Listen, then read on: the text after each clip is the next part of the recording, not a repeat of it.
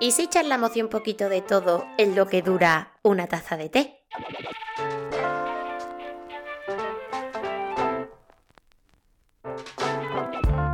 Bienvenido, bienvenida a una charla con té. Mi nombre es Aida y en la taza de té número 18 vengo a charlaros sobre cómo encontrar el equilibrio entre el yin y el ñam.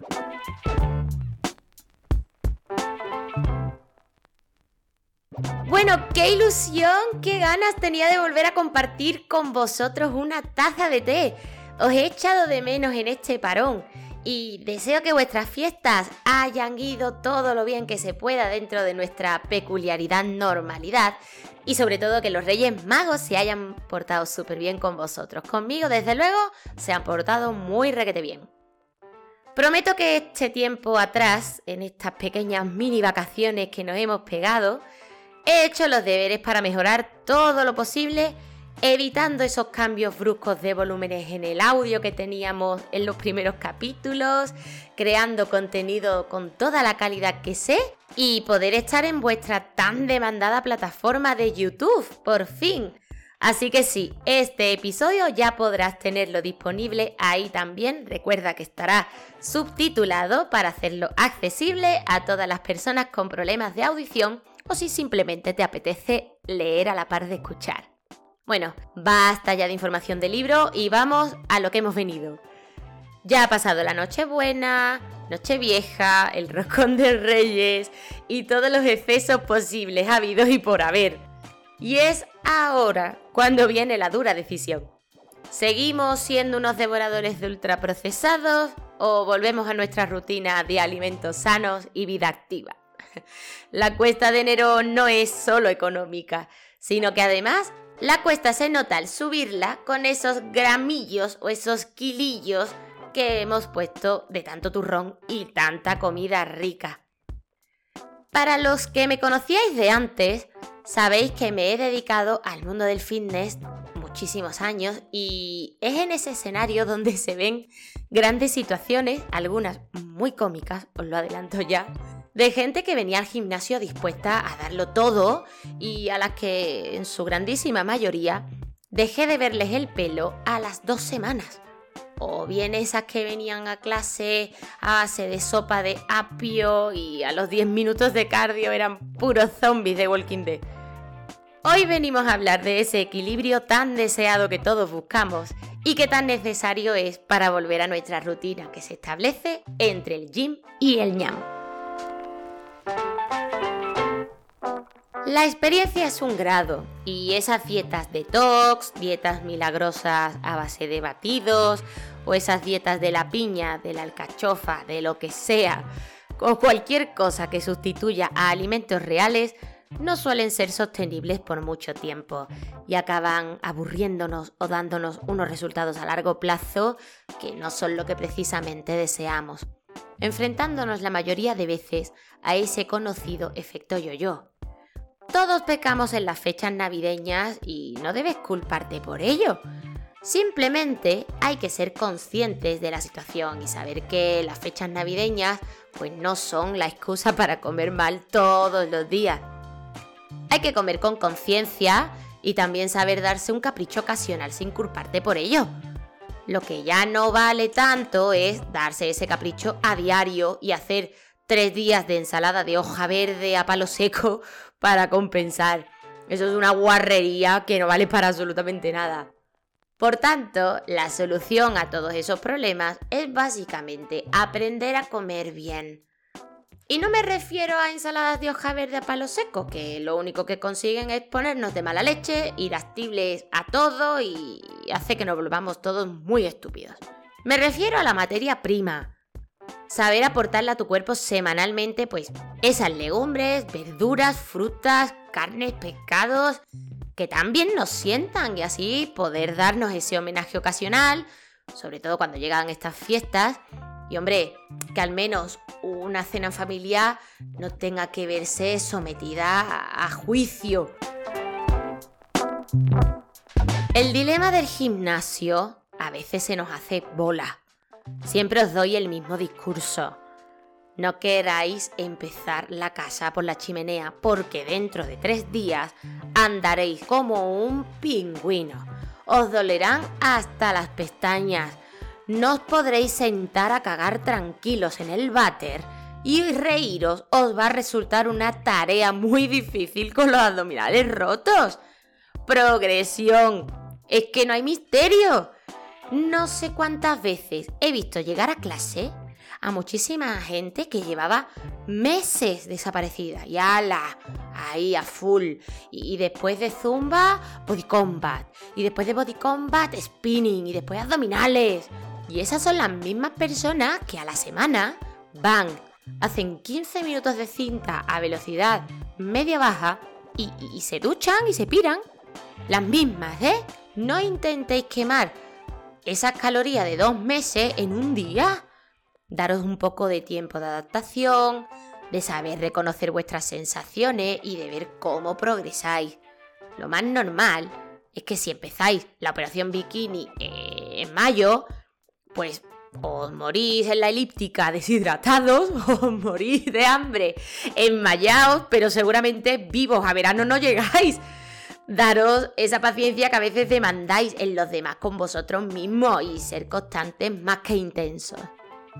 Seguramente habéis pagado la cuota de tres meses para que os salga más barato el gimnasio. Si vais cuatro días en el mes porque no os podéis ni mover o estáis muertos de hambre, es que esa cuota os sale hasta cara. Y pasito a pasito y suave suavecito. A largo plazo es infinitamente mejor. Una cosa que tenemos que aceptar es que no hay que avergonzarse de no tener ni puta idea de cómo funciona un gimnasio. Porque sí, el espectáculo lo vais a acabar dando. Entráis todos muy fitness, atuendados completamente de decatlón, botella y cinta juego, mirada perdida, lectura del horario como si del Quijote se tratara, estiramientos alternos sin sentido frente al espejo por tal de estar haciendo algo y que la gente piense que sabes Siempre pasa igual. Por favor, pedid ayuda. Si vais con vuestra amiga la Chari, que ella sabe mucho de gimnasia, perfecto, pero pedid ayuda igual, ¿vale? Para eso están los monitores, chicos. Os van a guiar. Si necesitáis un plan de entreno, os lo van a dar. Si no sabéis cómo funciona una máquina, os lo van a explicar. Si os da vergüenza entrar en una clase porque hay mucha gente, nota importante, Nadie, absolutamente nadie os está mirando. Creedme. Frente a vosotros, en clase, vais a tener a 20 personas que están igual de perdidas que tú. No les da la vida mirar si tú te estás equivocando o no. Un monitor, encima de que debe estar pendiente de su propia técnica, tiene que estar pendiente de la vuestra de si alguien se pierde, si alguien se desmaya, saber si todo el mundo está ok. Creedme, lo último que van a hacer es cuestionaros. No les da la vida, así que tranquilos. Si decidís pagarle a un nutricionista para que os haga el seguimiento, por favor, en voz de todos mis colegas nutricionistas, dejad de intentar engañarles que se os ve el plumero Mear 17 veces antes de pesaros raramente os hará bajar 2 kilos, que son los que habéis puesto, porque no lo habéis hecho bien. Relacionaros un poco mejor con la comida y ya está. Buscad vuestro propio bienestar en cada plato. Haceros la vida un poquito más fácil huyendo de esos platos aburridos y tristes de la pechuga hervida y las coles y haceros cosas pues con sus especias, que huelan rico, que os entren por la vista, en fin, que esto de comer mm, no se trate de una tortura china. ¿Cómo me vas a comparar el comer un poco de pan con una pechuga hervida y un pimiento triste troceado al lado con una fajita? Llevan lo mismo, ¿eh? Pero ostras, lo que a la vista le hace una fajita con su pollo bien especiadito, ese olor a curry, sus colores vivos, el pimiento con un toque crunch pasado por la sartén. A ver, hazte healthy, todo lo que tú quieras, pero háztelo bien. Comer sano no es resultado de comer comidas insípidas y aburridas. YouTube tiene un mundo infinito de opciones e Instagram una oferta de nutricionistas asombrosa. Por ejemplo, yo ya os recomiendo a Carlos Ríos, que es el creador del movimiento Real Fooder, si necesitáis ideas de recetas súper apetitosas y libres de guarrerías que os van a despertar las ganas de probar y de saber más acerca de este movimiento, estoy segura. Lo mejor que podéis hacer es disfrutar la comida para reconciliaros con ella de forma, pues eso, que no la veáis como un pecado, sino algo con lo que disfrutar. No podéis vivir con la comida mirándola todo el rato como si fuera Satanás. Tenéis que quererla y apreciarla como lo que es nuestra gasolina diaria, que además resulta que está deliciosa. Con un pelín de empeño, tiempo y mucha constancia se logran grandes cosas. Solo se trata de poner una pinceladita de todo lo anterior en la costelera y de a poquito nos iremos acostumbrando a llevar esa rutina. Se nos hará menos bola si vamos poco a poco y no pretendemos ser los putos amos del fitness en dos semanas. Hay que tener momentos para todo. Hay que tener momento para la cervecita con los colegas, para las croquetas de la mama también, por supuesto, pero adaptándolo sin estar sumando calorías mentales. Nuestro día a día está lleno de sabores y, y, texturas ricas que nos motivan a seguir adelante. Nos ayudan a sentirnos bien a fin de cuentas. Para sentir cómo trabajamos nuestro cuerpo y aprendemos nuevas técnicas con él, hace falta el gimnasio. Para aprender, sobre todo, aparte de para sentirnos bien. También es evidente que eso nos ayudará a dejar pues las cosas cotidianas como esas malas posturas, los dolores de espalda, ese estrés mental que tanto nos quitamos a la hora de meternos en una clase que nos motive muchísimo. Y, es eso, es sustituir toda esa obligación por motivación y rendimiento entrenando. Es esencial que haciendo cosas positivas para nuestro cuerpo nos sintamos en equilibrio. De nada nos sirve que la mente no esté en sintonía con todo esto porque al final es ella quien te hace abandonar todo este proceso si no está cómoda con él.